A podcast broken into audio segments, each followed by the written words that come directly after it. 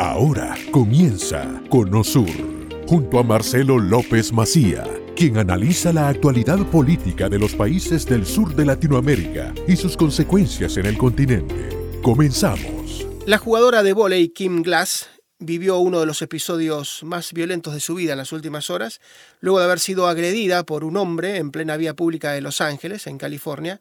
La deportista, que fue asistida por un grupo de transeúntes, sufrió heridas en su rostro y, pese al daño que le causaron, no perderá la visión del ojo afectado.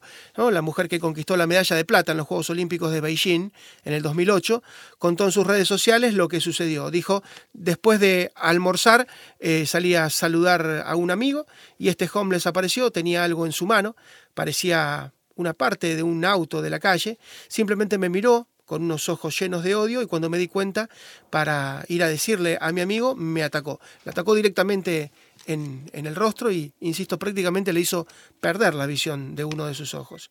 El violento, ataque de este, ataque de esta eh, persona, de este indigente, le ocasionó fracturas faciales y una inflamación en uno de sus globos oculares. ¿eh? Algunas personas que allí se encontraban pudieron contenerlo al homeless y evitaron que el daño fuera aún mayor porque intentaba seguir dañando a esta deportista, insisto, una jugadora de vóley llamada Kim Glass.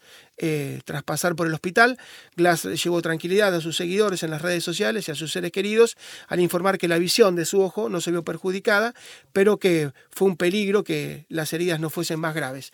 Eh, lo que está ocurriendo en, California, particularmente en Los Ángeles, eh, es muy grave.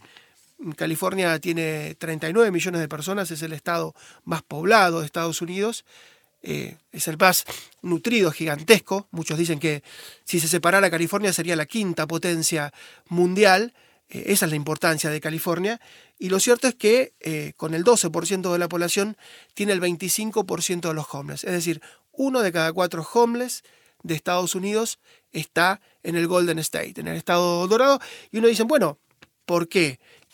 si realmente, si realmente eh, está tan bien económicamente, si realmente a California tiene el Silicon Valley, tiene las empresas más importantes, desde Apple, que es la más valiosa del mundo para abajo, si realmente le va tan bien, porque de repente eh, ese Estado que siempre ganan los demócratas, que supuestamente es inclusivo, que supuestamente, bueno, reparte, ¿por qué tiene tantos homeless? ¿Por qué no puede solucionarlo?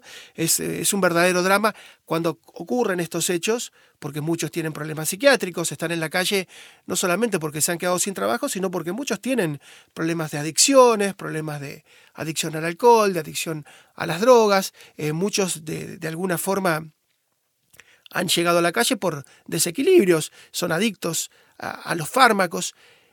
Y en este caso eh, pudo ser peor. Esta deportista pudo llegar a perder su vida, lo detuvieron cuando seguía agrediéndola el homeless y pudo contarla y pudo justamente expresar qué fue lo que sucedió. Vamos a estar con este tema en un minuto nada más, eh, con nuestro amigo, nuestro colega Eddie Mateos, con Edgardo, quien nos va a contar lo que está ocurriendo. Él muchas veces nos dijo, los van corriendo de un lugar al otro. Están en un barrio, en el downtown, y los llevan a otro barrio eh, para invisibilizarlos, pero la solución no, no llega. Y Los Ángeles está muy preocupado. Los Ángeles es una ciudad muy turística, ¿no? Ahí tiene Universal, tiene Disneylandia, tiene el Disney original, eh, muy cerca tiene el SeaWorld de, de San Diego, tiene, bueno, tiene atracciones, Malibú, las playas más lindas, esta época del año, eh, Los Ángeles explota de, de turistas, a 3-4 horas está Las Vegas, arriba 4 o 5 horas está San Francisco, y, y no es una cuestión de que los homeless estén afeando la ciudad, que los homeless de alguna manera le quiten a Beverly Hills o eh, le quiten su, su, glamour o a Hollywood. Lo que ocurre es que son un peligro y el alcalde por el, por el momento y el gobernador no han podido hacer nada al respecto. Vamos a estar en, en un instante nada más, pero ahora nos vamos con María Rita. Hola María Rita Figueira, ¿cómo te va? Hola Marcelo, mira, estaba escuchando atentamente. Eh, bueno, vos sabés que eh, Nueva York es una de las ciudades más lindas del mundo, más retratadas en el cine, desde Woody Allen con esa visión intelectual, el amor, eh, pero también ha sido el escenario de cine catástrofe, de poner en peligro a Nueva York. Siempre sobrevive. Esperemos que también sobreviva a Eric Adams, el actual alcalde. Sí, porque es la profecía autocumplida, ¿no? Tantas veces la han roto en cine y, ah, terminó siendo la, ciudad más agredida. Sí, sí, sí, sí, sí. Em, bueno, vamos a hacer un repaso, necesitaríamos una semana, pero vamos a tomar algunas películas que han tenido como escenario a Nueva York y, nos han hecho, bueno, eh, exhalar adrenalina. La Guerra de los Mundos, una película que está basada, por supuesto, en el clásico de Herbert G. Wells, eh, escrito en 1898. La película tiene muchas versiones. En 2005 Steven Spielberg hizo un éxito, un éxito de taquilla, protagonizada por Tom Cruise. Y necesito mencionar sí o sí lo ocurrido con Orson Welles, una de las personalidades más importantes del siglo XX, con la dramatización en la radio, en, el estudio 1 de la CBS de Nueva York, eh, en vísperas de Halloween. 1938 marcó uno de los hitos más importantes de la historia de la radio cuando justamente dramatizó la guerra de los mundos, la invasión que se producía en una nave que había eh, aterrizado en New Jersey y después todo lo que pasaba en personas que distraídas no no pudieron entender que era una dramatización. No había para chequear, no había internet ni nada para chequear, ni siquiera había televisión. O sea que la gente creía lo que escuchaba en la ahora a veces, imagínate. No, pero es, algo impactante y fíjate, estamos hablando de 1938 y hasta el día de hoy nos llama la atención. La Guerra de los Mundos, una película que no, vayas a contar ningún final porque te lo prohíbo. Eh, mucha gente, no olvides que mm, hay personas que a lo mejor no vieron un film y lo, y, lo pueden ver ahora y resiste el paso del tiempo. Nos vamos a dos monstruos que han paseado por Nueva York. Me refiero a King Kong, más de 10 películas desde el 1933 hasta la última en el 2021 y hasta se ha enfrentado con Godzilla. Godzilla, más de 30 películas. Mi versión preferida de King Kong es la del 76, donde hasta Jessica el Claro, Dino de Laurentiis, el productor, Jessica Lange, pero también tengo mi corazoncito con una versión de poquitos años después, Linda Hamilton. Para mí Linda Hamilton es Sarah Connors, pero bueno, Linda Hamilton también. Y eh, hay una adaptación donde lo ponen al Gran King Kong en el Empire State y en otras en las Torres Gemelas. Pero es Nueva York siempre el escenario para todas estas figuras y estas catástrofes que pueden ocurrir. En el caso de Godzilla, bueno, eh, tantos años, tanto, siempre aparece una película de Godzilla con el peligro de verlo por las calles de Nueva York. Un desastre ecológico lo vimos en el día después de mañana, así se llamó en Hispanoamérica, una película del 2004 con Dennis Quaid eh, y Ian Holm. Em, eh, acá es distinto, ya es una cuestión de ecología, el cambio climático, mm, volver a una nueva era de hielo y se ve unas imágenes de Nueva York absolutamente congeladas. También es una película donde ves la ciudad de una manera que te hace estremecer. Vamos a una de las más conocidas, Soy leyenda, claro que sí, año 2007, Will Smith, eh, absolutamente post-apocalíptica y vemos a la ciudad también de una manera que no nos podríamos ni imaginar. Y te voy a decir algo, te voy a decir algo que, te va a doler. Es una de las pocas películas donde los norteamericanos matan a un perro. Un perro no se lo mata en las películas y, lo, matan al perro.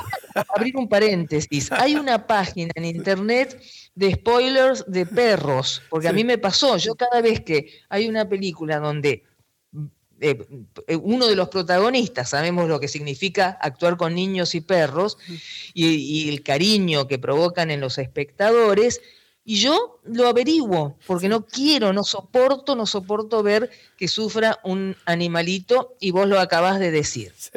Eh, otra que es muy interesante es The Warriors, eh, Los Amos de la Noche, se llamó en España y Los Guerreros en Latinoamérica, también basada en una novela eh, es una película de un futuro distópico, ¿eh? siempre es distópico el futuro aparentemente, es lo que más da en el cine, Y también vemos una banda de callejeros que atraviesan distintas zonas de la ciudad y es una película mm, de comienzo de los 80 o fines de los 70 que es también muy interesante y muestran la ciudad de un punto de vista distinto. Ellos, tienen, que ir tienen que ir desde el Central Park, desde el, desde el Uptown, tienen que ir hasta Coney Island, tienen que recorrer todo Manhattan y en dos horas les pasa de todo. Tremenda. Exactamente, bueno, claro, exactamente. Em, comienzo de los 80, Escape de Nueva York, también es una película que actualmente ya podríamos decir que es de culto, con un joven Carl Russell, año 1997, como si fuera ese el futuro, y también el avión presidencial este, es secuestrado por un grupo radicalizado, todo lo que va sucediendo y sobre todo Manhattan es una gran, gran, gran prisión, así que es una película muy interesante que también me atrevo a decir que por más que hayan pasado 40 años, eh, resiste el paso del tiempo. Una de las más taquilleras de la historia, nos vamos hasta 1996, Día de la Independencia, Will Smith, Jeff Goldblum y Bill Pullman, entre otros, en la víspera del 4 de julio, un gigantescas naves espaciales, y bueno, uno se puede llegar a imaginar lo que sucede cuando hay una mezcla de eh, invasión extraterrestre y Nueva York el gran escenario. Y otra que ahí sí te prohíbo, por favor, que no cuentes el final. Impacto profundo. Ah, Robert Duvall, hasta Vanessa Redgrave está por allí, Maximilian Schell. Este, tsunami. Y el relato de Morgan Freeman.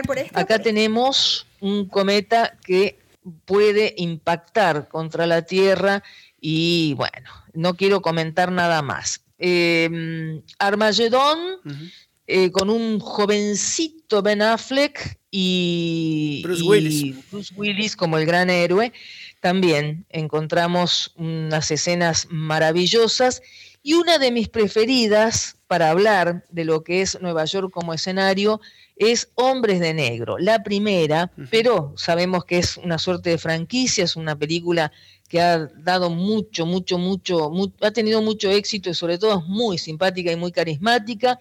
Will Smith, Tommy Lee Jones, que cuando uno ve la primera versión, te das cuenta del paso de los años también para ellos, donde hace foco sobre todo en la unisfera, en Flashing Meadows y en las torres de observación, y que una, bueno, se convierte en, nave, es este, también una invasión de alienígenas que ya están en la, en la Tierra, están en la ciudad de Nueva York y estos agentes que, que se encargan de, en fin, de de, vigilar a los alienígenas que viven justamente en la ciudad de Nueva York. Es como un imán, la gran manzana es como un imán para todo tipo de locos, de extraterrestres, y por eso decíamos, mecer la soga en la casa del horcado, después del ataque que sufre Nueva York, después de esta profecía autocumplida, de este imaginario, que todos piensan que si hay un ataque puede ser Nueva York, que sea la alcaidía demócrata, en este caso de Eric Adams, la que se encarga de meter más miedo, ¿no? Es raro.